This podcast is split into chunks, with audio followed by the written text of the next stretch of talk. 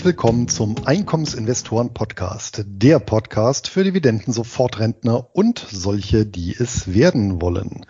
Mein Name ist Luis Pazos. Ich betreibe den Finanzblog nur Bares ist Wahres.de rund um das Thema Hochdividendenwerte und ausschüttungsstarke Geldanlagen. Auch von mir herzlich willkommen zu unserem Format. Mein Name ist Anton Gneupel und ich betreibe den YouTube-Kanal Devi Dividende, auf dem ich regelmäßig Beiträge für einkommensorientierte Anleger veröffentliche. Ja, Luis, im letzten Monat gab es für uns ja eine ganz besonders positive Nachricht. Was haben wir denn da vernommen? Anton, ich nehme an, du meinst nicht die Kursentwicklung des S&P 500, denn die war tatsächlich für einen April katastrophal schlecht. Das letzte Mal, dass der S&P 500 eine so schlechte Kursentwicklung ähm, nachvollzogen hat in einem April, war übrigens im Jahr 1950, ja, also 72 Jahre her. Traditionell ist der April eigentlich ebenso wie der November ein eher guter Monat, aber keine Regel ohne Ausnahmen. Aber wenn ich mich nicht täusche, beziehst du dich mit Sicherheit auf unser Buch Close End Funds verstehen und bewerten, oder? Genau so ist es. Und da gab es ja eine Nachricht vom Verlag. Was hat der uns denn mitgeteilt? Der hat uns mitgeteilt, dass die erste Auflage ja, nahezu verkauft ist und das Buch nach einem Monat bereits in den Druck muss erneut, was uns natürlich hochgradig erfreut, oder?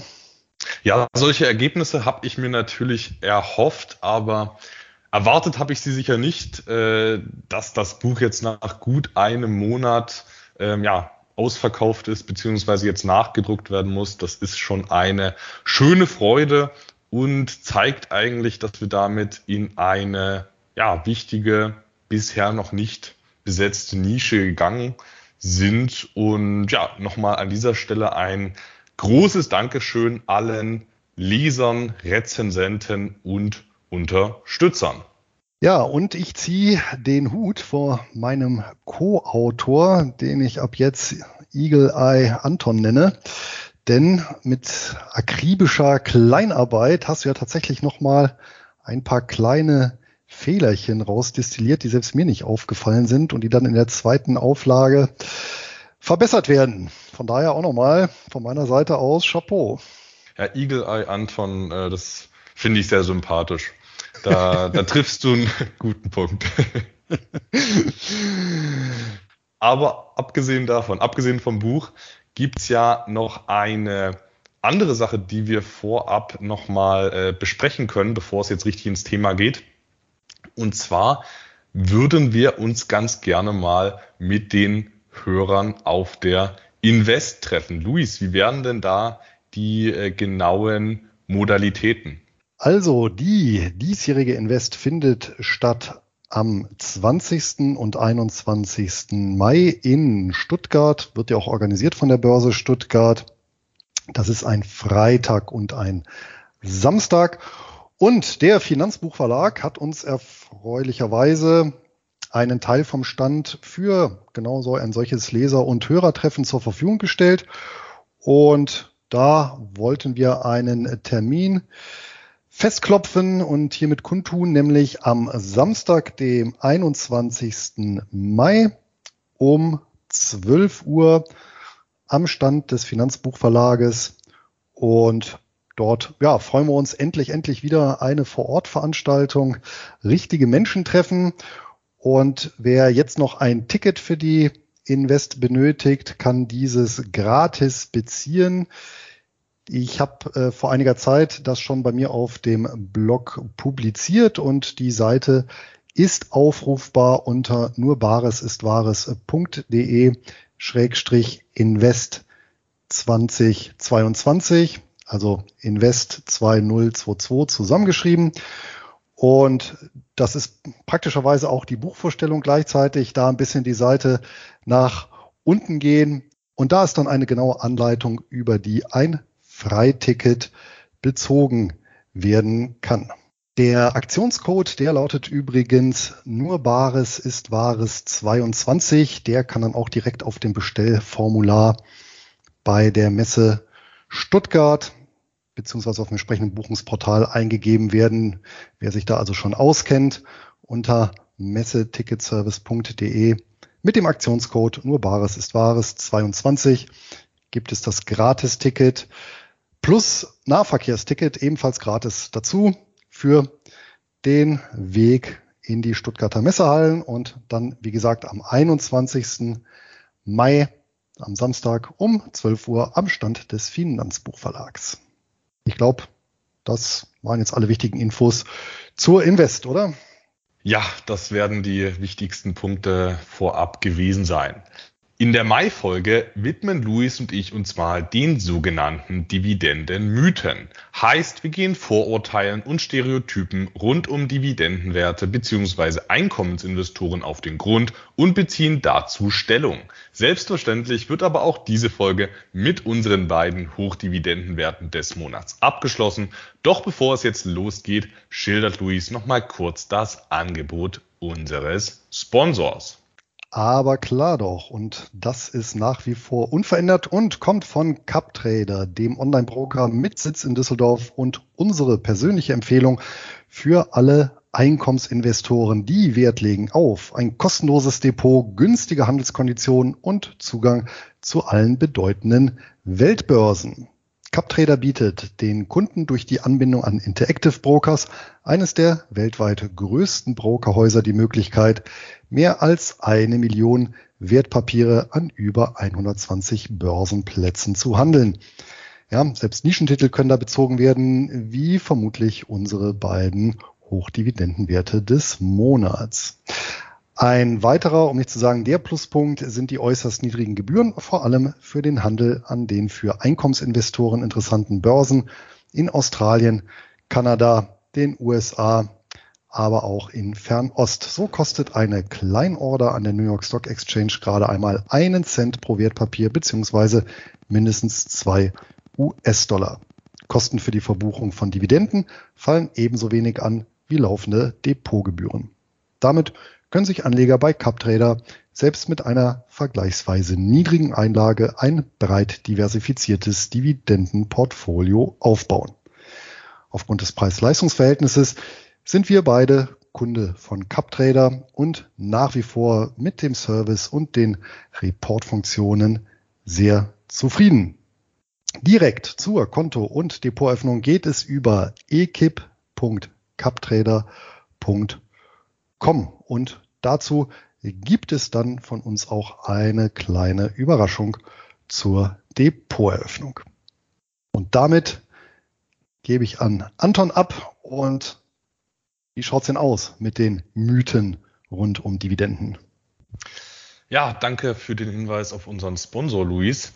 Wenn man sich regelmäßig in äh, Gruppen bewegt zu Finanzthemen, zu Anlagethemen, oder auch sich, wenn man sich dann auch mal Videos oder Podcasts zu Finanzthemen zur Gemüte führt, dann begegnet man ja tatsächlich doch regelmäßig äh, gewissen Vorurteilen und ja Mythen, Dividendenmythen, gerade ja gegenüber Einkommensinvestoren. Also da gibt es schon vieles, was da unterstellt wird, was ich regelmäßig höre, ähm, wo ich mir dann denke, ja, da sind durchaus, da ist durchaus manchmal was dran. Manchmal werden Dinge aber auch einfach viel zu einfach dargestellt und die Realität, gerade in der praktischen Umsetzung, ist dann doch oft äh, ja nicht ganz so trivial, sondern eher äh, komplex. Von daher finde ich es gut, dass wir heute nochmal ein paar dieser Dividendenmythen aufgreifen. Und äh, mein Vorschlag wäre, dass wir direkt mal mit dem klischeehaftesten Dividendenmythos äh, schlechthin einsteigen, der ja manchmal so mit äh, Einkommensinvestoren in Verbindung gebracht wird. Und zwar ist das dieser Punkt, die Höhe der Dividende ist das wichtigste oder gar einzige Kaufkriterium für Einkommensinvestoren. Luis, was ist dazu deine Meinung? Und vielleicht können wir erstmal auf die auf die Punkte eingehen, wo das Vorurteil der Dividendenmythos vielleicht stimmt und dann können wir es vielleicht auch noch mal ein bisschen kritischer beäugen, das Ganze. Ja, die Aussage ist natürlich so erstmal eindeutig falsch. Ja, die Höhe der Dividende sollte natürlich ebenso wenig das einzige Kriterium für die Auswahl eines Wertpapieres sein, ja, wie die Augenfarbe das einzige Kriterium bei der Partnerwahl. Ja, ich glaube, da besteht über, darüber besteht Einigkeit, da brauchen wir jetzt auch nicht weiter zu diskutieren. Es stellt sich ja überhaupt die Frage, ob es ja Lebensbereiche oder Entscheidungsbereiche gibt, die man wirklich auf ein einziges Kriterium reduzieren kann oder ob da nicht doch eben ja bei einer hinreichend komplexen Entscheidung letztendlich immer eine Vielfalt an Kriterien ähm, angelegt werden müssen, äh, was ja dann auch die Entscheidung so schwierig macht, weil ich ja dann auch Sachen gegeneinander abwägen muss. Ja, also äh, von daher, äh, ich kenne auch niemanden, der das behaupten würde, dass die Höhe der Dividende das einzige Kriterium wäre. Du, Anton? Also bei Einkommensinvestoren hört man das eher selten. Bei denen, die Aussagen über Einkommensinvestoren treffen, hört man das aber doch äh, ja schon in einer gewissen Regelmäßigkeit. ähm, das, das kann man ja schon mal so konstatieren. Ähm, grundsätzlich ist eine gewisse Barrendite für einkommensorientierte Anleger eine notwendige Bedingung. Also wenn ich auf Ausschüttungen setze, muss einfach eine gewisse Barrendite äh, geboten werden. Wo die jetzt genau liegt, das ja, kann man dann individuell für sich entscheiden. Aber das ist erstmal eine notwendige Bedingung, wenn man Einnahmen erzielen möchte, dass man dann auf einen ausschüttenden Wert setzt. Ähm, das ist erstmal so äh, klar, denke ich. Natürlich ist aber, wie du jetzt auch schon richtig gesagt hast, äh, die reine Höhe in Form einer ausgewiesenen Dividendenrendite, die sich dann oft auf vergangene Zahlen ähm, bezieht. Das ist ja auch häufig dann ein Rückblick. Aber natürlich ist das Ganze nicht äh, hinreichend dafür, dass das dann eine, ja, eine, äh, eine passende Sache sein muss.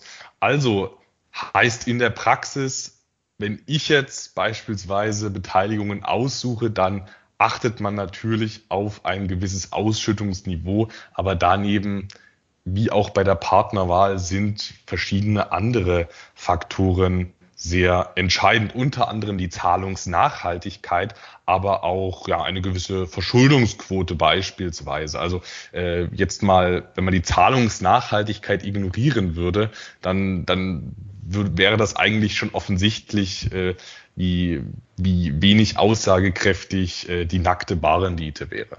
Ja, absolut. Ne? Und auch bei der Partnerwahl ist ja die Zahlungsnachhaltigkeit auch ein nicht zu verachtendes Kriterium. ja, aber äh, du sagst es ja richtig. Ähm, und wir setzen das ja auch genauso um, beispielsweise bei unserer Cash-Ampel, sonst hätte die ja auch nur ein einziges Feld, Dividendenhöhe. Das ist aber eben nicht der Fall, sondern ja, wir nehmen hier ein ganzes Bündel an Faktoren und selbst dabei wissen wir ja, ähm, dass das jetzt keine Garantie für irgendetwas ist. Ja, also auch eine Dividendenserie, aber da kommen wir auch noch später drauf. Ja, die eben 100 Jahre anhält oder noch länger, kann irgendwann gebrochen werden. Ich erinnere hier an Shell im Jahr 2020 und ähm, von daher, ja, ist es sowohl beim Anton so als auch bei mir so, dass wir natürlich auf ein ganzes Bündel an Faktoren auch achten bei der Titelauswahl. Und ich meine, allein die Tatsache, dass wir zum Beispiel auch schwerpunktmäßig eben auf Sammelanlagen zurückgreifen und nicht auf Einzelwerte, spielt ja da auch eben ein Stück mit rein, ja, um eben nicht sich abhängig zu machen ja, von einem, von einer Einzelorganisation und deren aktuellen Zahlungspotenzial. So ist es. Und ich denke, dann können wir direkt mal zum Dividendenmythos Nummer zwei übergehen. Und der ist auch wirklich allgegenwärtig in Social Media und auf YouTube. Und zwar ähm, so der gesamte Bereich, dass bestimmte Ausschüttungsquoten bei Beteiligungen vor anderen Ausschüttungsquoten zu bevorzugen sind. Also da hört man teilweise Sachen wie ein Unternehmen muss mindestens 20 Prozent des Gewinns ausschütten, damit es gut ist, aber darf maximal beispielsweise drei Viertel des Gewinns ausschütten. Also das hört man sehr oft. Ich persönlich finde solche Pauschalaussagen, also generell Pauschalaussagen, finde ich schwierig. Die sind in den, die werden in den seltensten, seltensten Fällen der äh, komplexen Realität gerecht, solche Pauschalaussagen.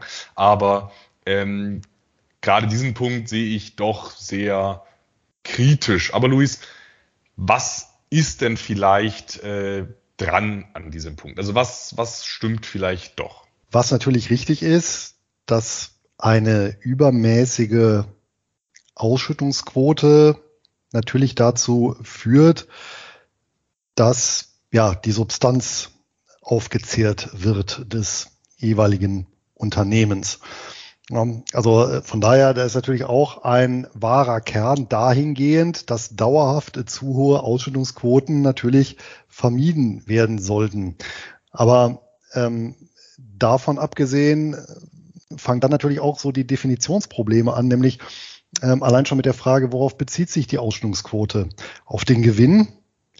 Dann stellt sich natürlich wieder die Frage, naja, der Gewinn ist eben eine steuerrechtliche Größe, die sich eben aus der Gewinn- und Verlustrechnung ergibt, ja, wo solche Sachen drin sind wie eben Abschreibungen.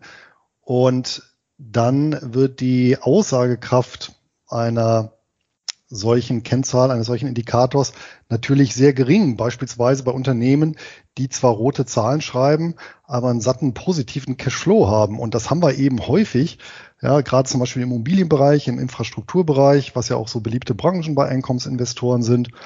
Und da müsste ich ja eigentlich die Ausschüttungsquote beziehen auf den Cashflow und weniger auf den Gewinn. Das wird dann aber nicht gemacht, sondern ähm, dann wird der fälschlicherweise der Eindruck erweckt, beispielsweise, dass mit einer Ausstellungsquote jenseits der 100 Prozent bezogen auf den Gewinn, ähm, ja, hier die roten Alarmlampen angehen, obwohl das ja gar nicht so kritisch ist, beispielsweise, weil der Cashflow eben ja deutlich positiv ist und eben solche Ausstellungsquoten zulässt. Ja, das ist zum Beispiel so ein Knackpunkt, den wir immer wieder erleben und wo wir gerade bei Immobilien sind, es gibt natürlich auch eine Vielzahl von Instrumenten, wo ja quasi per Gesetz vorgegeben ist, dass eine bestimmte Mindestausschüttung getätigt werden muss und die bezogen auf den Gewinn häufig eben ja irgendwo zwischen 75 und 90 Prozent liegt, ja beispielsweise eben bei den Real Estate Investment Trusts. Also ein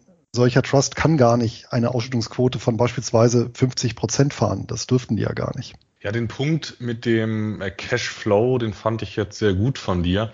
Tatsächlich besteht ja äh, de facto ein steuerlicher Anreiz für die meisten Unternehmen, einen möglichst niedrigen Gewinn auszuweisen. Also wenn man es mal wirklich durchdenkt, ist es sinnvoll, den Gewinn, den ausgewiesenen Gewinn weitestgehend zu drücken. Wer selbstständig ist, äh, der weiß das, dass es äh, interessant ist, den ausgewiesenen Gewinn weitestgehend zu reduzieren, also zu drücken im legalen Bereich, aber daneben eben viele freie Geldmittel zu haben. Das ist steuerlich interessant und das machen äh, die Selbstständigen, das machen die Unternehmen, das machen die Aktiengesellschaften.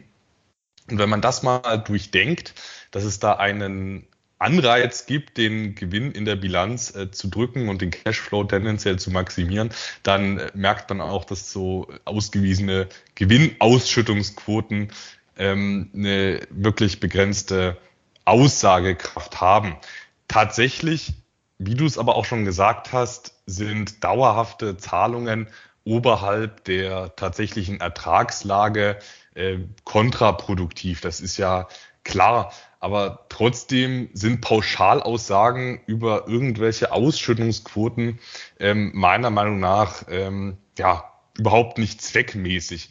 Ähm, allein mal, wenn wir uns verschiedene Branchen ansehen, also beispielsweise, wenn wir im Bereich der Infrastruktur, der Immobilien, der erneuerbaren Energien oder der Leasinggesellschaften sind, dann kann es völlig vertretbar sein, 100 Prozent des Gewinns oder 100 Prozent des Free Cashflows nach Instandhaltungsinvestitionen auszuschütten. Das kann völlig angebracht sein, vor allem wenn wir mal an äh, Infrastrukturbeteiligungen denken.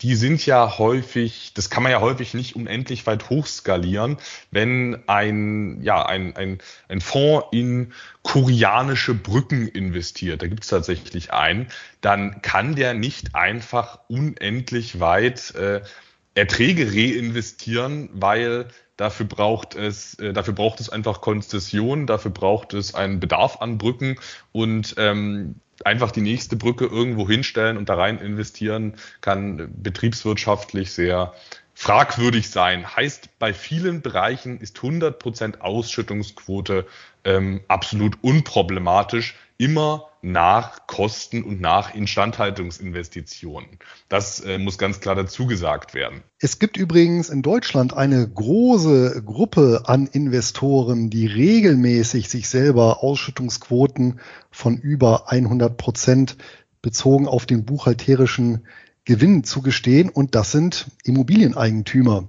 Ja, denn hier ist es ja auch so, dass die aus den Mieterträgen ja, die Instandhaltungskosten und Bewirtschaftungskosten begleichen, etwas in die Rücklage stecken, aber den Rest ja letztendlich auch an sich selber ausschütten und das beinhaltet eben auch die besagten Abschreibungen. Ja, also und hier ist ja auch ein, ein völlig normaler, völlig üblicher Vorgang, ja, der interessanterweise hm, meines Wissens noch nicht dazu geführt hat, dass äh, die problematischen Ausschüttungsquoten von Immobilieneigentümern in Deutschland hier mal ja, beanstandet wurden oder diskutiert wurden, weil es eben nichts zu beanstanden gibt.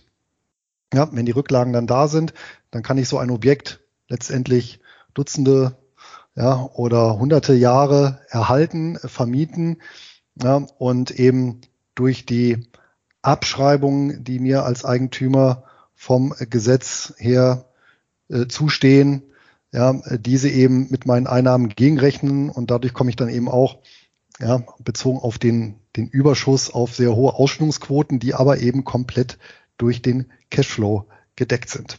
Jetzt haben wir ja vor allem die relativ hohen Ausschüttungsquoten besprochen, wieso die in manchen Fällen völlig vertretbar, wenn nicht sogar angebracht äh, sein können. Auf der anderen Seite wird aber auch teilweise über geringe Ausschüttungsquoten gesprochen, dass es doch ein Qualitätsmerkmal wäre, wenn ein Unternehmen mindestens beispielsweise 20 Prozent des Gewinns äh, an die Aktionäre weiterleiten würde. Und das sehe ich, halte ich genauso wie, äh, also eine, eine Angabe von gewissen Mindestausschüttungsquoten halte ich genauso wie äh, Maximalausschüttungsquoten für überhaupt nicht zweckmäßig, weil man das, weil, weil das wirklich Fall zu Fall Entscheidungen sind. Für manche Beteiligungen, für manche Unternehmen kann 100% Ausschüttungsquote vom Gewinn oder 100% Ausschüttung vom Free Cashflow völlig gesund sein. Für andere Unternehmen kann es kontraproduktiv sein, überhaupt Gelder auszuschütten. Beispielsweise dann, wenn die Renditen aufs eingesetzte Kapital im Unternehmen einfach so hoch sind, beispielsweise 15 oder 20 Prozent pro Jahr, dass es keinen Sinn macht, äh, rein ähm, wirtschaftlich betrachtet die Gelder weiterzuleiten.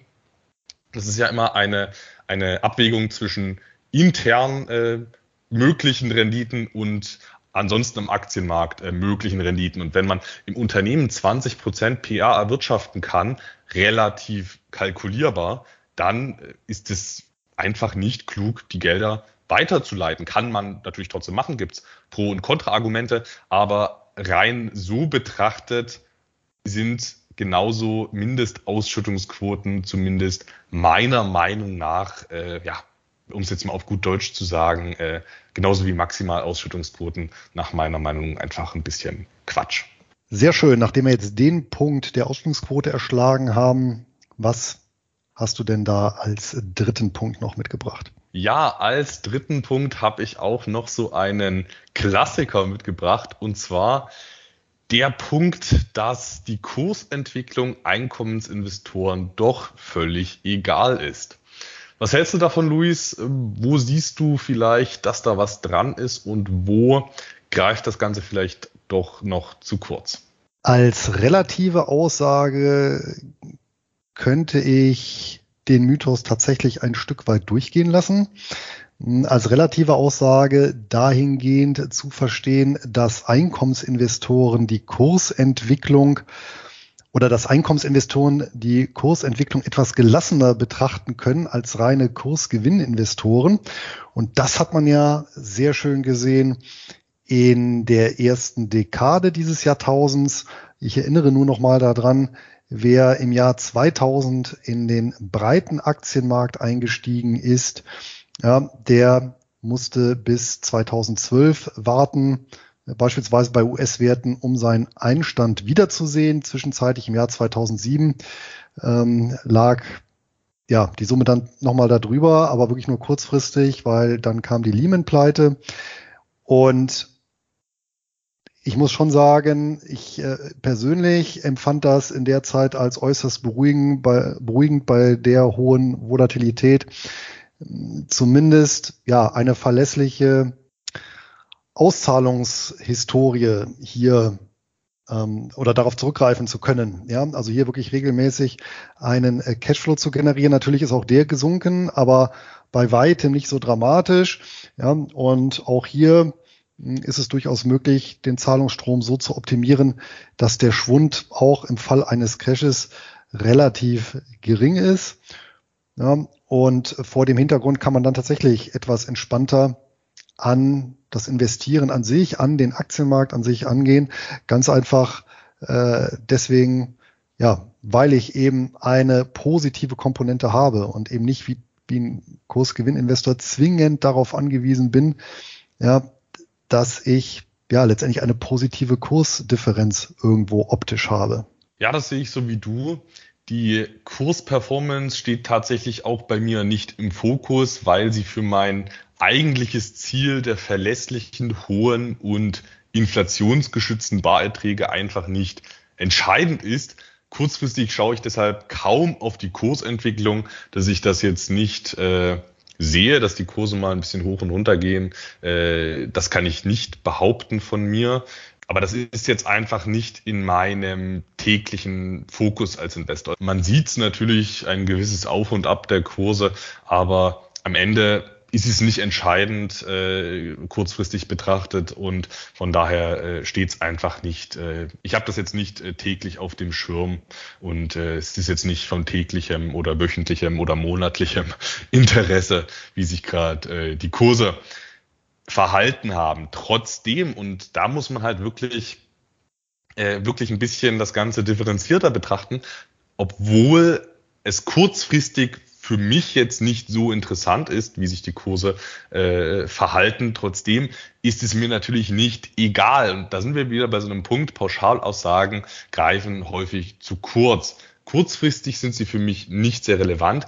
Gerade langfristig betrachtet ist mir ein Anstieg bei den Kursen aber durchaus wichtig. Ich habe meine Strategie so entworfen, dass die Kurse langfristig ein gutes Potenzial haben, auf Inflationsniveau zu steigen. Heißt unterm Strich dann, dass äh, ja, kurzfristige Wertschwankungen für mich eher uninteressant sind. Langfristig achte ich dann aber schon sehr darauf, dass ein gewisses nominales Wachstum stattfindet, um den Kaufkraftverlust auszugleichen. Und nicht, dass jetzt hier ein falscher Eindruck entsteht. Natürlich kann ich mein Portfolio nicht so steuern, dass in drei Jahren Kursgewinn X entstanden ist. Sowas geht natürlich nicht, aber ich kann mich in äh, Wertpapierbereichen bewegen, wo historisch gewisse Renditen erwirtschaftet wurden. Und ähm, wenn man sich eben nur einen gewissen Teil dieser erwarteten Renditen auszahlen lässt in Bar, dann besteht einfach ein Erwartungswert auf äh, Kursgewinne. Natürlich, das ist kurzfristig betrachtet alles andere als sicher, aber langfristig betrachtet sind gerade sowas wie unternehmerische Eigenkapitalrenditen doch sehr äh, konstant. Da pflichte ich dir in Summe bei. Die Tatsache, dass Einkommensinvestoren nicht den Fokus auf Kurssteigerungen haben, bedeutet natürlich im Umkehrschluss nicht, dass Kurse völlig egal sind, wobei man aber auch fairerweise sagen muss, äh, Werte, deren Kurse ja arg abgestraft werden, also die stark sinken, das ist in der Regel, nicht immer, aber in der Regel ein Indiz dafür, dass dann auch mit dem Geschäftsmodell irgendwas nicht passt und dass dann über kurz oder lang auch der Cashflow folgen wird. Ja, also es gibt ja, oder mir ist zumindest äh, noch kein Unternehmen untergekommen, was über ein hervorragendes, zahlungskräftiges, krisenfestes, Cashflow-starkes Geschäftsmodell verfügt und wo der Kurs dann kontinuierlich abschmiert. Das wäre sicherlich ein äh, Kuriosum. Ja, aber ähm, ich denke auch mit dieser Philosophie einher geht eventuell auch eine, ja, wie auch eingangs erwähnt, höhere Toleranz gegenüber Verlusten und dann eher mal die Bereitschaft, diese auszusitzen. Das hat mir auch mal irgendwann ein junger Leser geschrieben, weil so in der Anfangszeit, wo ich meinen Blog gemacht habe, ich ja dann eher propagiert habe, na ja, so eine Einkommensstrategie lohnt sich ja erst, ja, wenn man schon so einen anständigen fünfstelligen Betrag zusammen hat, damit es dann auch ein bisschen Spaß macht, was da monatlich rumkommt. Und da hat mir eben besagter junger Leser geschrieben, nee, würde er ganz anders sehen. Ja, er fängt gerade an mit dem Vermögensaufbau, aber er ähm, sieht das als ungeheure Motivation, diese Zahlungen. Und ähm, zum Zweiten, ja, auch wenn nicht besonders hoch sind, aber er rechnet eben in ja, Konsumgegenwerten. Ja? Also beispielsweise, selbst wenn ich dann eben 10 Euro im Monat umgerechnet an beispielsweise Dividenden erziele, der hat das eben nicht in 10 Euro gerechnet, sondern dann eben sein Mobilfunkvertrag. Ja, und mh, hm, ich denke mal, das hilft tatsächlich dann auch gerade so durch Krisenphasen durch. Ja, die psychologische Komponente bei der Einkommensstrategie, die ist wirklich einer der Hauptvorteile, gerade in der Ansparphase hinten raus. Beim Verrenten gibt es natürlich auch viele technische Vorteile, aber die haben wir hier ja auch schon regelmäßig besprochen. Kommen wir zum nächsten Dividendenmythos und zwar, und zwar wäre das, Wer auf Einkommenswerte setzt, bildet automatisch Klumpenrisiken im Depot. Was ist denn davon zu halten, Luis? Das liegt natürlich ausschließlich in der Hand des Anlegers. Ja, ich kann mein einkommensorientiertes Portfolio sehr klumpig gestalten. Ich kann es natürlich auch sehr diversifiziert gestalten. Ja, wenn ich mir in mein Portfolio vor allem Ölwerte reinhole. Dazu vielleicht noch ein paar Royalty Trusts, die hier im ja, Öl- und Gasbereich tätig sind, ergänzt um MLPs, die hier Ölfördertätigkeiten innehaben und äh, weiß nicht, Real Estate Investment Trusts, deren Immobilienbestand überwiegend in äh, Houston, äh, Schrägstrich Texas ähm, angesiedelt ist, dann kann ich mir natürlich auch mit der Einkommensstrategie oder einkommensorientierten Strategie ein Klumpenrisiko ins Portfolio holen, das in dem Fall halt sehr eng ja, am Ölpreis hängt. Aber, und das ist ja so ein Stück weit ja, unsere Mission in Anführungsstrichen. Ich kann natürlich mein Einkommensportfolio auch extrem diversifizieren über mehrere tausend Titel weltweit, unterschiedliche Regionen, unterschiedliche Währungsräume, unterschiedliche Branchen und Geschäftsmodelle und mir da tatsächlich, ja, sprichwörtlich Tausende von Einkommensquellen erschließen und dann ähm, bin ich ja deutlich besser ausdiversifiziert als Einkommensinvestor als beispielsweise ein Kursgewinninvestor, der sich ausschließlich auf ja, europäische Aktien beispielsweise konzentriert. Da bin ich völlig bei dir, Luis. Ähm, deine kleine Aufzählung äh, der, also für ein klassisches Klumpenrisiko im Bereich der Energie, das hätte man noch gut um Schiffsleasing-Gesellschaften mit Schwerpunkt auf Öltankern oder LNG-Tankern ergänzen können, dann wäre das äh, hochriskante Klumpenrisiko, äh, Klumpendepot perfekt. Wahrscheinlich an der Stelle. Obwohl mir ist noch was anderes eingefallen. Es gibt ja dann noch, noch Finanzierungsgesellschaften und BDCs, die überwiegend äh, beispielsweise Explorationsunternehmen finanzieren. Also dann wäre es wirklich oberflächlich diversifiziert, äh, am Ende aber doch hochriskant. Das nur an der Stelle. In Summe gibt es natürlich in der Tat viele Nischenanlagen mit attraktiven Ausschüttungsrenditen. Also man denke an, an MLPs, an, an, an BDCs, an Royalty Trusts und so weiter. Gibt gibt sehr viele Möglichkeiten in gewissen Nischen zu investieren, wo dann ähm, doch überdurchschnittliche Barrenditen bestehen. Als Einkommens muss, als Einkommensinvestor muss man aber nicht zwingend Klumpenrisiken im Portfolio bilden. Und ich bin sogar der Meinung, dass man als einkommensorientierter Anleger wesentlich diversifizierter sein kann. Nicht, jetzt nicht nur im Vergleich zu einem ETF auf europäische Aktien, sondern ich bin auch der Meinung, dass man wesentlich breiter aufgestellt sein kann als jetzt äh, so ein klassisches 70-30 ETF-Portfolio und dass man auch besser aufgestellt sein kann als jetzt ein 70-30 ETF-Portfolio plus Small Caps. Das ist ja auch, sag ich mal, eine, eine Weiterentwicklung davon und da bin ich wirklich der Meinung, äh, da geht gerade für einkommensorientierte Anleger noch deutlich mehr. Ich halte beispielsweise CEFs, die den, äh, die den MSCI World und MSCI Emerging Market äh, Emerging Markets ETFs sehr ähnlich sind. Daneben bin ich aber auch in, in Small Caps, in außerbörsliche Beteiligungen ähm, wie Private Equity und Private Debt investiert, aber auch in verschiedenste Formen von Kredite, äh, Krediten, Lizenzen, Anleihen, Preferred Shares.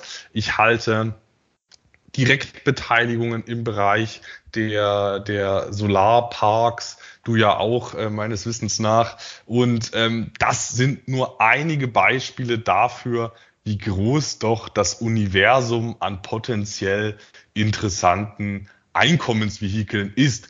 Und wenn man das ein bisschen strukturiert angeht, ist man damit deutlich breiter aufgestellt als jetzt ein 70-30 ETF-Depot und ähm, von den Risiken her dann auch meiner Meinung nach ja gut für kommende Krisen gewappnet. Nicht zu vergessen, unsere heißgeliebten Musikrechte. Ja, das ist auch so ein Beispiel. Der Hypnosis Songs Fund, eine sehr unkorrelierte Anlageklasse im Vergleich zu genau. Aktien. Ja, Genau, Anlageklassen, du sagst es selber, das ist, glaube ich, der große Vorteil des Einkommensinvestors. Er kann sich wirklich hier Anlageklassen erschließen und das besprechen wir auch ausführlich in unserem Buch zu Closed End Funds, die ja über in Anführungsstrichen normale börsennotierte Aktiengesellschaften oder Fonds oder ETFs äh, gar nicht erreichbar sind. Ja, also beispielsweise auch die Anlageklasse der P2P-Kredite ähm, kann ich natürlich über die Plattform abbilden, kann ich aber auch über einen entsprechenden Fonds abbilden. Ja. Und damit bekomme ich natürlich eine extrem breite Streuung hin und zwar über die Börse, aber eben auch mit vielen außerbörslichen Engagements, ja, die eben in eine Börsenhülle gepackt sind. Exakt. Und der nächste Dividendenmythos wäre dann noch, Hochdividendenwerte haben in der Regel einen schlechten Kursverlauf. Ja, hört man auch regelmäßig, wird dann auch gerne mal mit äh, Einzelbeispielen untermauert, diese These. Luis, was meinst du zu diesem Mythos? Ja, mit Einzelbeispielen kann ich alles und äh, nichts beweisen, sowohl im Einkommens-Dividendenbereich als auch im ja, Wachstumswertebereich. Wir können uns ja mal vor Augen führen, dass mit Wachstumswerten eben zwischen dem Jahr 2000 und 2012 kein Blumentopf zu gewinnen war. Ich hatte eben gesagt, der S&P 500 Index stand 2012 dann endlich da wieder, wo er zuletzt im Jahr 2000 war. Äh, dies aber auch vor allem dank der Titel im Index, die ausschütten. Ja, wenn ich das Ganze nochmal separiere und mir den Nasdaq angucke, beispielsweise, also nicht separiere, sondern mir eben den Nasdaq angucke als Technologie- und Wachstumswertebörse, ja, ähm, da sehen die Zahlen ja noch schlimmer aus, ja. Und die große Rallye fing ja auch erst in den 2010er Jahren an. Und wenn ich mir da den entsprechenden Zeitraum ansehe, dann werde ich da auf entsprechende schlechte Kursentwicklungen kommen. Ne? Umgekehrt kann ich mir auch Einkommens orientierte Werte, beziehungsweise wirklich klassische Werte hier, Dividendenaktien oder Fonds oder ETFs anschauen, die ja über Jahrzehnte auch eine sehr solide, teilweise hervorragende Kursentwicklung hingelegt haben, wo es also im Prinzip zusätzlich zur Ausschüttung ja auch noch satte Kursgewinne gab. Und ähm, beispielsweise äh, der Smart Center Real Estate Investment Trust aus Kanada ist immer so ein, so ein Lieblingsbeispiel, wenn wir schon auf so Einzelbeispiele gehen. Ja, der hat allein zwischen 1900 94 und Ende 2021 eine Kursrendite von 1572,8 Prozent hingelegt. Ja, zudem seit 2006 eine makellose Dividendenhistorie, hat aktuell eine Ausschüttungsrendite von 6,1 Prozent. Also solche Werte gibt es auch. Natürlich, ähm, wenn ich hier in Einzelwerte gehe, habe ich immer das Risiko, dass ich auch daneben greife und ähm, auch hier gibt es Negativbeispiele, zuletzt in den letzten Jahren arg gebeutelt, äh, beispielsweise zu stark gehebelte Real Estate Investment Trusts oder solche mit einem Geschäftsmodell ähm, Einkaufszentren in B- und C-Lagen. Ja, das sind sicherlich Sachen, die schlecht gelaufen sind. Oder bestimmte MLPs, die stark an Wert verloren haben oder entsprechende äh, Closed-End-Funds, die hier mit ja, Hebel gearbeitet haben und die dann eben das Jahr 2020 arg erwischt hat. Äh, jetzt von Hebelprodukten selber, wie den berühmten Exchange Traded Notes, den geleveragten, äh, ganz zu schweigen. Ja, natürlich, die gibt es auch. Ja, aber es gibt eben auch die Gegenbeispiele. Und vor dem Hintergrund ist es letztendlich wie ein ja, normaler, in Anführungsstrichen, Aktienanleger auch wichtig, ja, hier nicht die Nadel im Heuhaufen zu suchen, sondern eben gleich den ganzen Heuhaufen mitzunehmen. Ja, auf Einzelwertebene gibt es ja in der Tat viele ja, Pro- und Kontra-Beispiele. Also es gibt Einzelwerte, die extrem positive Kursrenditen hatten, wie beispielsweise auch Brookfield Renewable Partners. Ähm, erstmalig hatten wir die, meine ich, besprochen beide, als die so bei 6, 7 Prozent Dividendenrendite lagen. Ähm, danach ist der Kurs ja in gewisser Weise ein bisschen davongelaufen. Ähm, auf der anderen Seite gibt es viele Einzelwerte, die es äh, kurstechnisch stark erwischt hat und um diese These, Hochdividendenwerte haben in der Regel einen schlechten Kursverlauf. Um diese These zu untermauern, wird dann ja äh, in, in manchen Beispielen der Global X Super Dividend äh, ETF als, ja, als Benchmark herangezogen und wird dann, da wird dann die Aussage getroffen, dass dieser ETF exemplarisch wäre für Einkommenswerte im Allgemeinen. Und da bin ich dann doch etwas überrascht, weil mein Portfolio sich überhaupt nicht so verhält wie der Global X Super Dividend ETF. Und ich nehme mal ganz stark an, dass es sich bei dir auch nicht so verhält. Wie können wir denn dieses äh, Global X Super Dividend ETF Argument ein bisschen entschärfen, Luis? Ja, hier spielt natürlich vor allem die ETF-Konstruktion beziehungsweise der zugrunde liegende Index eine Rolle. Und auch das haben wir ja schon mehrfach in Beiträgen erwähnt oder beschrieben, ja, dass ähm, hier ein Problem, insbesondere bei dividendenorientierten ETFs, entstehen kann, wenn der zugrunde liegende Index ja ähm, bestimmte, ja, sagen wir mal, Dividendenfallen nicht verhindert. Und eine Falle ist beispielsweise ja, die Bildung von Klumpenrisiken. Und genau das ist eben bei dem Global X Super Dividend ETF passiert, wo eben konstruktionsbedingt ähm, ein hoher Anteil von Immobilienwerten sich angesammelt hat und hierunter nochmal ähm, explizit ein hoher Anteil von sogenannten Mortgage Rights. Das heißt also hier wirklich, ja, ähm, eine, eine Nische in der Nische wurde hier sehr, sehr groß aufgeblasen und die ist in den letzten Jahren halt eben relativ schlecht gelaufen. Und das hat natürlich dazu beigetragen, dass hier der Kurs deutlich abgeschmiert ist. Ja, und ähm, das hat aber jetzt erstmal mit einkommensorientierter Geldanlage per se nichts zu tun, sondern ist eben konstruktionsbedingt ja, ähm, beim Index zu suchen, ne, die Ursache dafür. Gibt andere Beispiele. Es gibt beispielsweise, das habe ich auch mal besprochen in einem Blogbeitrag, ähm, von iShares einen äh, Asia Pacific ähm, ETF, auch dividendenorientiert. Und wenn man sich da mal eben die äh, den Konstruktionsmechanismus anguckt, dann wird man eben feststellen, da ist eben auch keine Vorsorge getroffen, beispielsweise für Länderkonzentration. Das hat eben zur Folge, dass das de facto ein Australien-ETF ja mit so ein bisschen Pazifik-Beimischung aus äh, Taiwan, China äh, und Indonesien ist. Ja, einfach ja, weil konstruktionsbedingt äh, einfach geguckt wurde, naja, wo gibt's die meisten entsprechenden Dividendenzahler? Ah, die sind in Australien und das hat dann eben den Schwerpunkt ähm, herausgebildet. Ja, und das ist generell bei ETFs etwas, worauf man eben achten muss. Das beschreiben wir auch recht ausführlich in unserem Buch. Und ich meine, was jetzt gerade beim Global X Super Dividend ETF eine große Rolle gespielt hat, ist ja auch dieser Umbruch, äh, Trägheitseffekt. Magst du das vielleicht nochmal kurz erklären, Luis? Ja, der Umbruch Trägheitseffekt.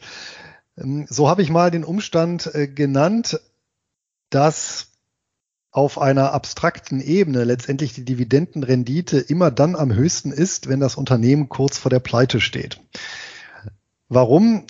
Ganz einfach. Wie wird denn so eine Dividendenrendite errechnet? Es wird der Kurs von heute genommen und es wird dann die, ja, die Dividendenzahlungen über eine bestimmte Periode, in der Regel die letzten zwölf Monate herangezogen. Dann wird einfach nur geguckt, naja, ich teile ähm, oder ich summiere die Dividendenzahlungen der letzten zwölf Monate auf, egal ob jetzt monatlich, quartalsweise oder jährlich, ja, und teile diese Summe durch den aktuellen Kurs und dann habe ich die Dividendenrendite. Ähm, das ist natürlich so ein Stück weit wie Autofahren ja, mit Blick in den Rückspiegel. Ja, ich habe dann natürlich, klar, eine Dividendenrendite, aber die bezahlt, die bezieht sich natürlich dann ausschließlich auf die Vergangenheit. Das ist insofern dann unproblematisch, wenn das Unternehmen ein Geschäftsmodell pflegt, ja, was auch in Zukunft ja, mindestens mal gleich hohe Dividendenzahlungen erlaubt oder sogar Steigerungen, dann wäre ich sogar positiv überrascht. Das Problem ist aber, wenn ich einfach nur einen ja, Roboter über entsprechende Zahlenkolonnen gucken lasse, ja, dann kann natürlich Folgendes passieren, dass ein Unternehmen, das beispielsweise im Jahr 2021 äh, noch recht gesund war oder zumindest seine Krankheiten gut kaschieren konnte, hier noch eine normale Dividende gezahlt hat, ja, und dann beispielsweise jetzt äh, ab Januar beginnend beständig im Kurs gesunken ist, meinetwegen ja, der Kurs hat sich hier halbiert, dann hat sich natürlich automatisch die Dividende verdoppelt, ne? logischerweise. Ja, Zähler gleich geblieben, Nenner halbiert. So, und ähm, ja, ins Extrem getrieben, ja, wenn, wenn die Firma kurz vor der Pleite steht und schon 90 Prozent an Kurswert äh, verloren hat, also nur noch einen Restwert von 10 Prozent hat, jetzt verglichen zum Jahresanfang, ja, dann hat sie natürlich umgekehrt ja, meine Dividendenrendite gleich verzehnfacht. Und dann sieht das natürlich auf dem Papier sehr imposant aus, ist aber ein reiner Vergangenheitswert. Und das ist genau dieser Umbruch-Trägheitseffekt, das eben bedingt durch diese Berechnungsmethode Umbrüche im Unternehmen eben zu einer Trägheit in der Berechnung der realen oder der zu erwartenden Dividendenrendite dann führen. Ja, und ähm, hier muss ich natürlich dann schauen, dass ich ein anderes Verfahren wähle und dann zum Beispiel die prognostizierte äh, Dividende mit einfließen lasse. Oder eben solche ähm, Unternehmen ja, aus meiner Liste streiche oder die, die dann zum Beispiel eben gar nicht für so einen Index in Frage kommt, für einen ETF, ja, ähm, die eben solche hohen Kursverluste in der Vergangenheit, in der jüngeren Vergangenheit hatten. Ja, und wenn ich das nicht mache, dann wäre ich eben Opfer dieses Umbruch-Trägheitseffekts. Das ist übrigens auch einer der Gründe, warum es viele Dividenden-ETFs gibt, die deutlich schlechter abschneiden als entsprechende Closed-End Funds, wo ich eben keinen Index habe, ja, und kein, sag mal, Replikationsrisiko eben durch eine schlechte Methodik. Und allgemein ist es ja äh, so, dass eben Kurse ja sich eh viel volatiler und viel schneller äh, in eine bestimmte Richtung entwickeln als Umsätze, Gewinne, Schrägstrich Verluste und eben Dividenden. Da sind wir eigentlich wieder bei dem Punkt, dass äh, die Dividendenrendite eben ein wichtiger Punkt für Einkommensinvestoren ist, aber lange nicht äh, der einzige. Und wenn man eben überwiegend nach der Dividendenrendite geht, nach dieser nackten äh, Rückblickskennzahl, dann kann das zu solchen Ergebnissen wie beim bei, wie bei diesem Global X ETF führen. Grundsätzlich, aber um nochmal zur äh, eigentlichen These zurückzukommen, ist es rein aus Sicht der Gesamtrendite logisch, dass ausschüttungsstarke Beteiligungen niedrigere Kursrenditen im Schnitt aufweisen als äh, kursgewinnorientierte Beteiligung. Also es wäre ja auch bisschen naiv zu erwarten, dass man neben sechs Prozent an Dividendenertrag noch regelmäßig sechs Prozent an Kursgewinn pro Jahr erzielen könnte. Im Einzelfall bei einzelnen Unternehmen wird das klappen. Gibt es einige gute Beispiele dafür, aber im Schnitt wäre es rein aus Sicht der realistischen Gesamtrenditen eben unrealistisch so ein ähm, Ergebnis. Dass Hochdividendenwerte jetzt aber generell im Kurs fallen würden, zeigt sich in der Realität und in der praktischen Umsetzung einfach nicht.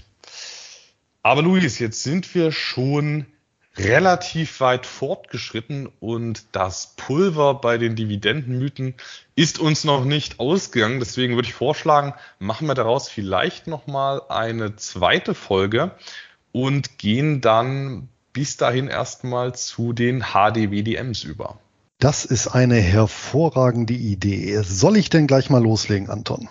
Sehr gerne. Ich bin schon ganz gespannt. Das kannst du auch sein. Anton, was haben Robin Zeng, Li Ka-shin und Li Shao-ki gemeinsam? Die sagen mir tatsächlich alle was, weil das alles ja drei Namen aus berühmten asiatischen Unternehmerdynastien sind. Korrekt, Anton. Ich bin ganz erstaunt. Tatsächlich. Ähm, und es sind nicht nur berühmte ostasiatische Unternehmer, sondern das sind tatsächlich die drei reichsten Hongkonger. Und zwar auf der aktuellen Forbes-Liste Platz 29 Robin Zeng mit 44,8 Milliarden US-Dollar geschätztem Vermögen. Eigentümer der Contemporary Ampirex Technology. Ähm, mit denen hat vermutlich fast jeder von uns äh, indirekt Kontakt. Die machen halt so Batterie- und äh, Speichersysteme, halt vom Handy bis hin zur zum Auto, also so äh, Lithium-Ionen-Akkus zum Beispiel. Der zweite, der dürfte, oder das Unternehmen dürfte noch geläufiger sein, Li Ka-Shin, Jahrgang 1928, 34,8 Milliarden US-Dollar und ähm, bedeutendster Eigentümer von CK Hutchinson unter anderem. Ich glaube, die hast du ja auch in deinem Depot. Und die Nummer drei Platz ähm, 39 in der aktuellen Forbes-Liste mit 32,6 Milliarden US-Dollar Vermögen. Das ist besagter Dr. Li Shao Qi, ebenfalls übrigens Jahrgang 1928 aber nach wie vor der Ankeraktionär und entscheidende Mann bei Henderson Land Development. Und die habe ich heute mitgebracht. Henderson Land Development, vom Namen her lässt sich drauf schließen, irgendetwas mit Immobilien, das ist richtig, das ist auch das Kerngeschäft. Die Besonderheit, Henderson Land Development ist erstmal als Holding aufgestellt, 1976 gegründet, seit 1981 an der Börse domiziliert in Hongkong.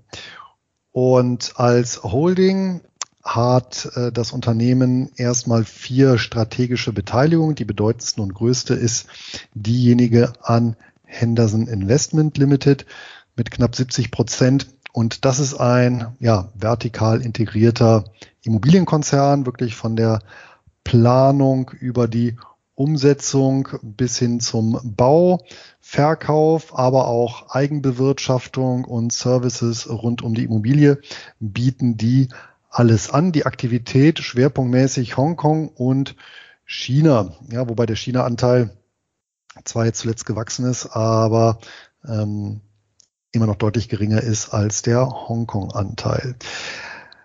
An Henderson Land Development hält äh, Dr. Lee Shao Ki nach wie vor 61,88 Prozent. Ja, also wirklich ein sehr, sehr äh, großer Anker-Aktionär.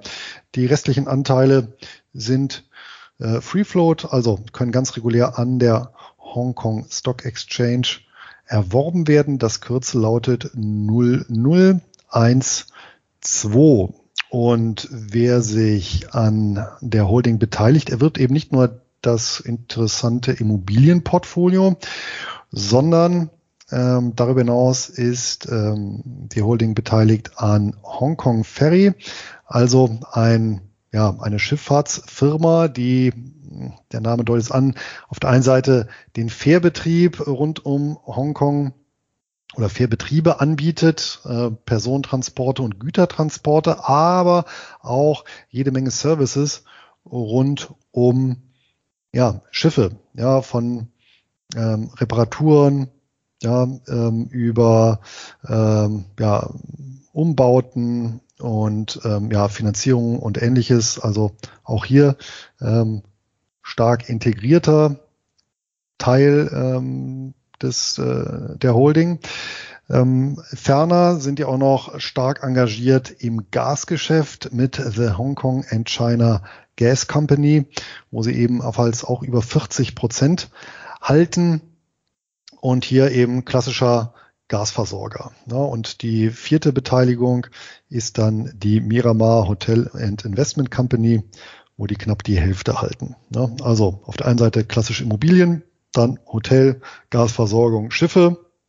Ja, also äh, schon so ein bisschen in Richtung klassische asiatische Mischholding. Gucken wir uns mal die Zahlen an. Der Börsenwert aktuell 156,2 Milliarden Hongkong-Dollar. Umsatz im letzten Jahr knapp 24 Milliarden Hongkong-Dollar.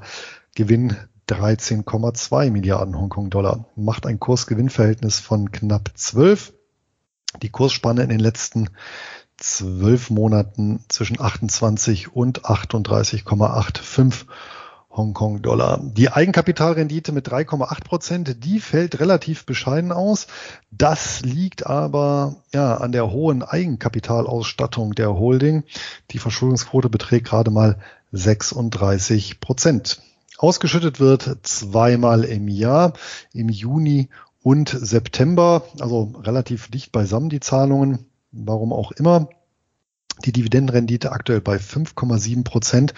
Die Ausschüttungsquote, da haben wir sie, bezogen auf den bilanzierten Gewinn der letzten drei Jahre im Schnitt 65 Prozent. Also selbst auf Gewinnbasis ist da noch einiges an Luft. Beeindruckend die Steigerungsrate der letzten fünf Jahre. Knapp 10 Prozent ging es Jahr für Jahr mit der Dividende hoch und die Dividendenserie begann 2009, sind wir jetzt also auch im 13. Jahr. Die stieg von 2009 von 0,31 Hongkong-Dollar auf jetzt aktuell 1,8 Hongkong-Dollar im letzten Jahr. Ja, hört sich erstmal alles ganz gut an. Übrigens auch hier die Kursentwicklung, zumindest bis 2019, sehr erfreulich ja, ging es lupenrein von links unten nach rechts oben. Ähm, 2019 dann ein Knick. Ja, da notierte die Aktie bzw. die Holding bei 45 Hongkong-Dollar. Ähm, aktuell ging es jetzt runter auf knapp über 30. Also er hat ein Drittel an Wert verloren.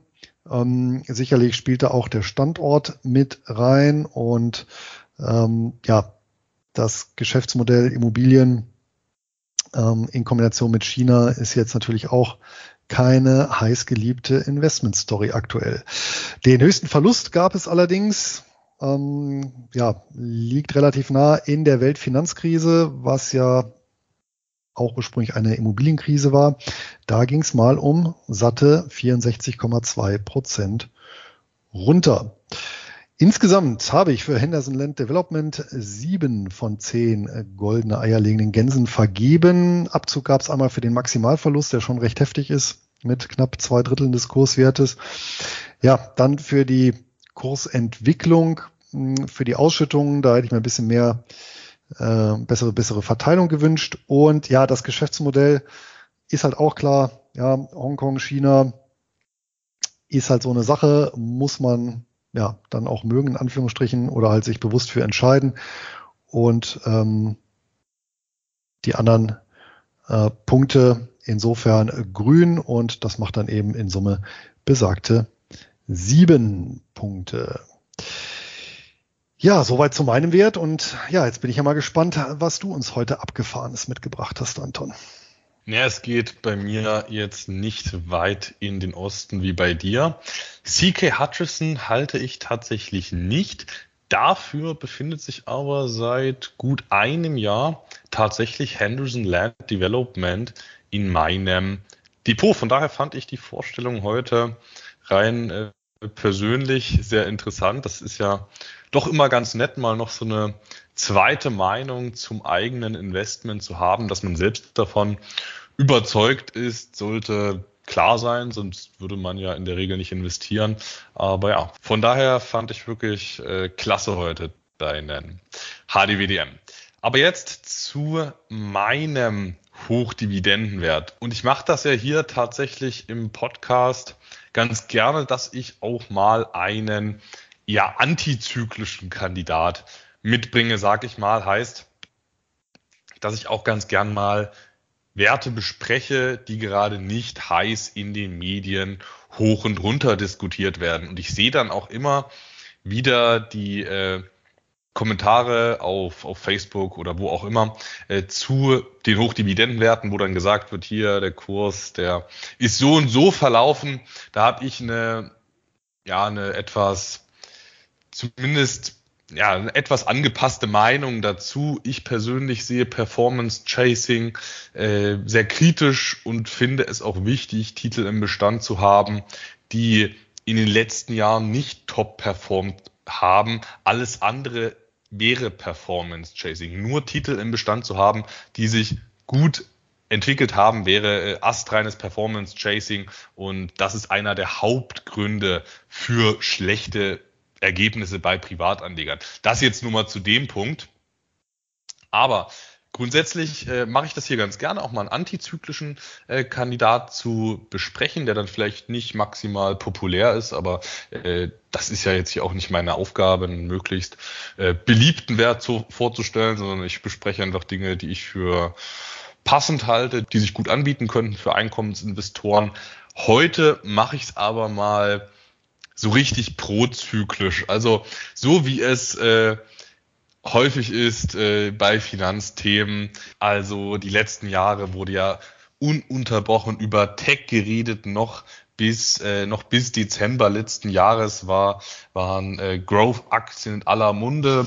Plötzlich spricht niemand mehr darüber und jetzt äh, wird prozyklisch über alles andere gesprochen und ähm, weil das ja durchaus sinnvoll sein kann, auch mal prozyklisch zu agieren.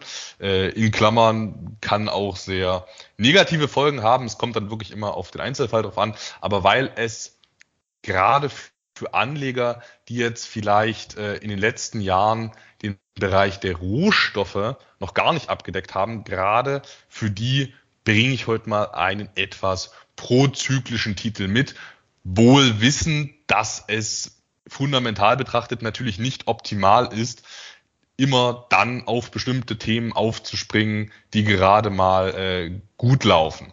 Und ja, das Rohstoffthema, das war seit Anfang der 2010er Jahre zunehmend aus der Mode, einfach weil es so ein klassischer Schweinezyklus war. Gerade sind die Werte auch im inflationären Umfeld sehr, sehr beliebt, äh, fundamental sehr gute Ergebnisse im Bereich äh, der Rohstoffe, die Kurse laufen gut, die Dividenden sprudeln. Also das sind somit die besten Dividendenzahler momentan schlechthin, einfach wenn man jetzt erstmal aus Sicht der Dynamik betrachtet. Also da gibt es momentan echt üppige Sonderauszahlungen.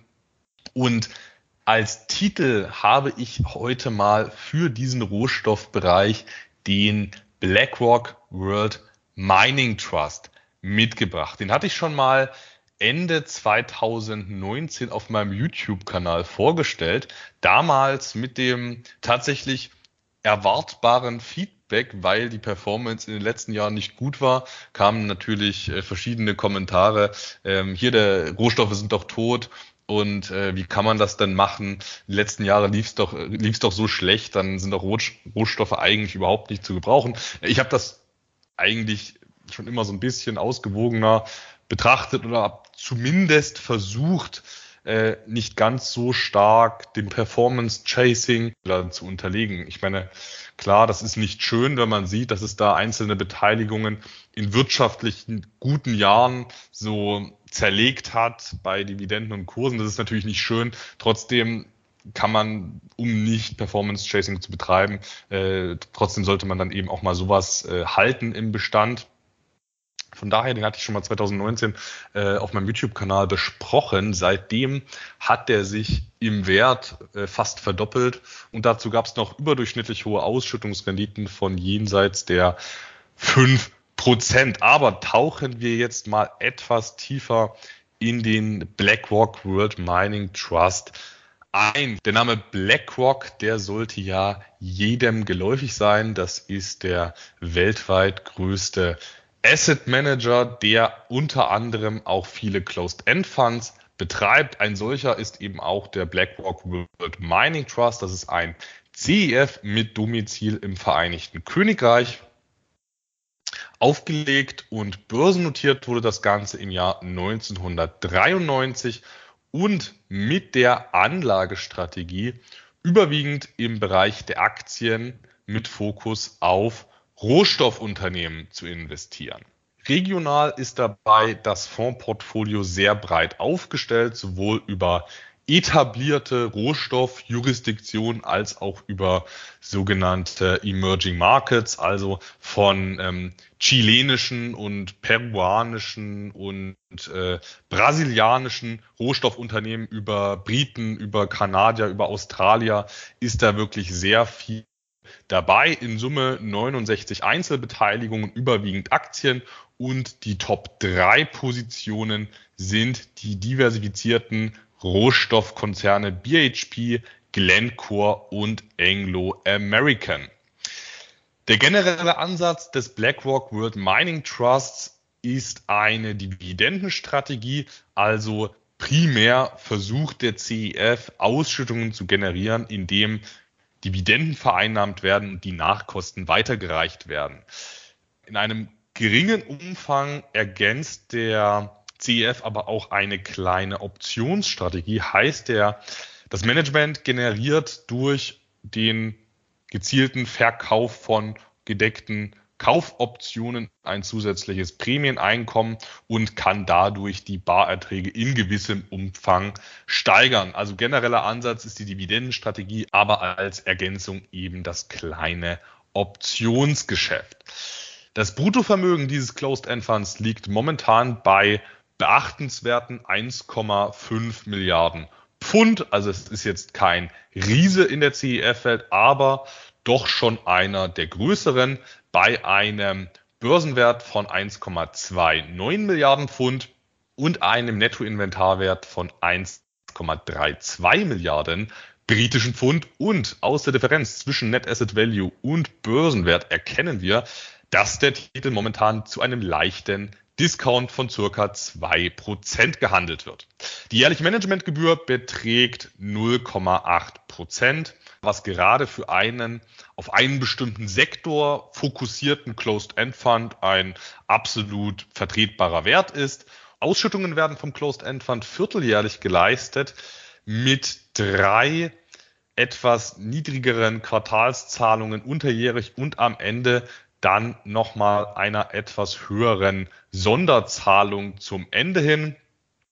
Die Barrendite liegt trotz der jüngsten Kursverdopplung immerhin noch bei 5,9 Prozent. Also wir sehen, da läuft es wirklich sehr gut in dem zyklischen Sektor. Das sei ganz klar erwähnt. Wir hatten ja auch schon mal eine Zykliker-Podcast-Folge gemacht. Also wer sich dafür interessiert, da gerne nochmal reinhören. Diese 5,9-prozentige Barrendite, die ist voll verdient mit einer Ausschüttungsquote von 98 Prozent, was gerade für einen CEF ein absolut konservativer Wert ist, bei einer Dividendensteigerungsrate von 22 Prozent über die letzten fünf Jahre im Schnitt. Also es ging sowohl bei den Kursen als auch bei den Zahlungen kräftig aufwärts, weil wir eben in einem insgesamt bullischen Umfeld für Rohstoffunternehmen sind.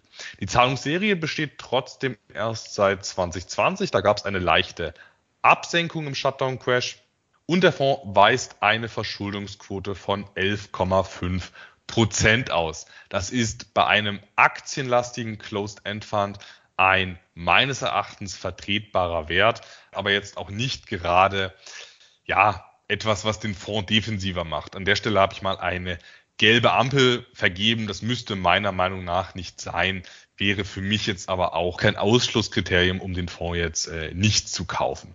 Kursmäßig ging es seit der Finanzkrise in typisch äh, zyklischer Manier mal auf, mal ab. Äh, 2011 war dann ein äh, Hochpunkt erreicht bis 2015.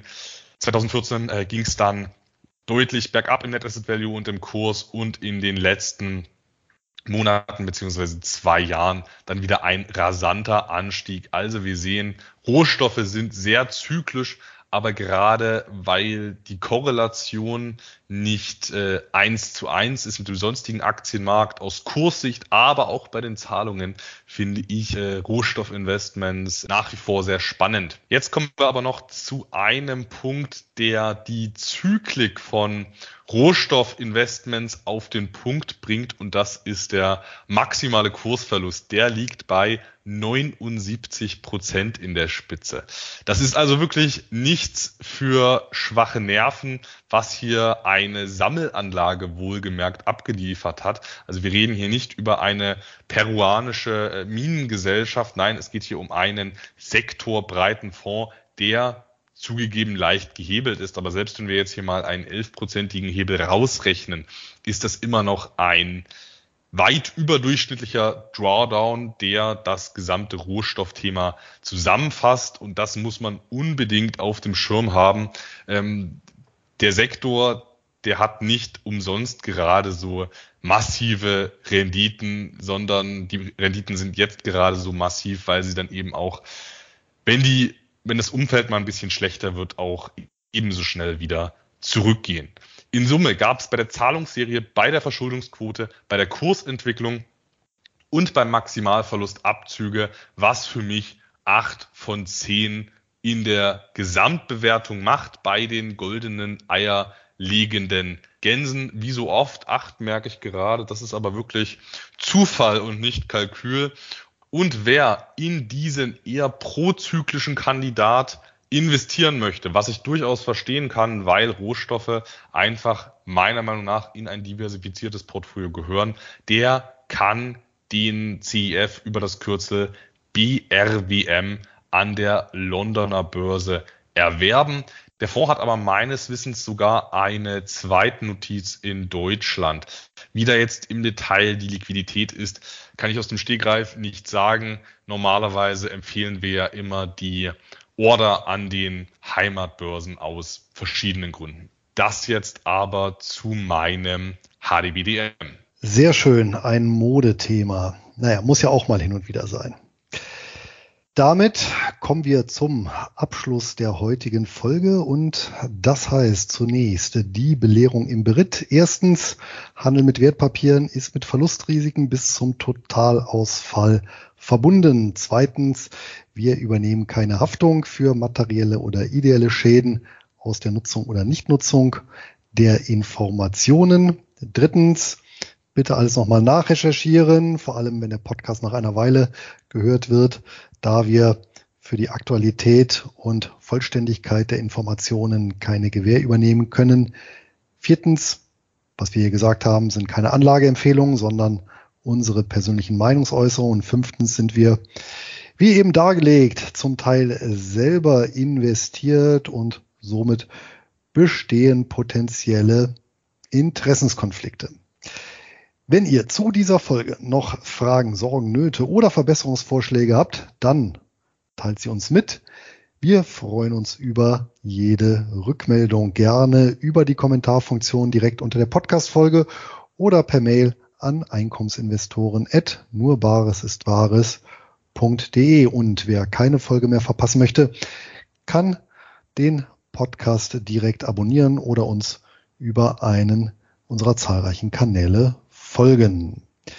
Das war's für heute, für den Wonne-Monat Mai. Wir sehen uns auf der Invest. Bis dahin eine ertragreiche Zeit. Euer Luis.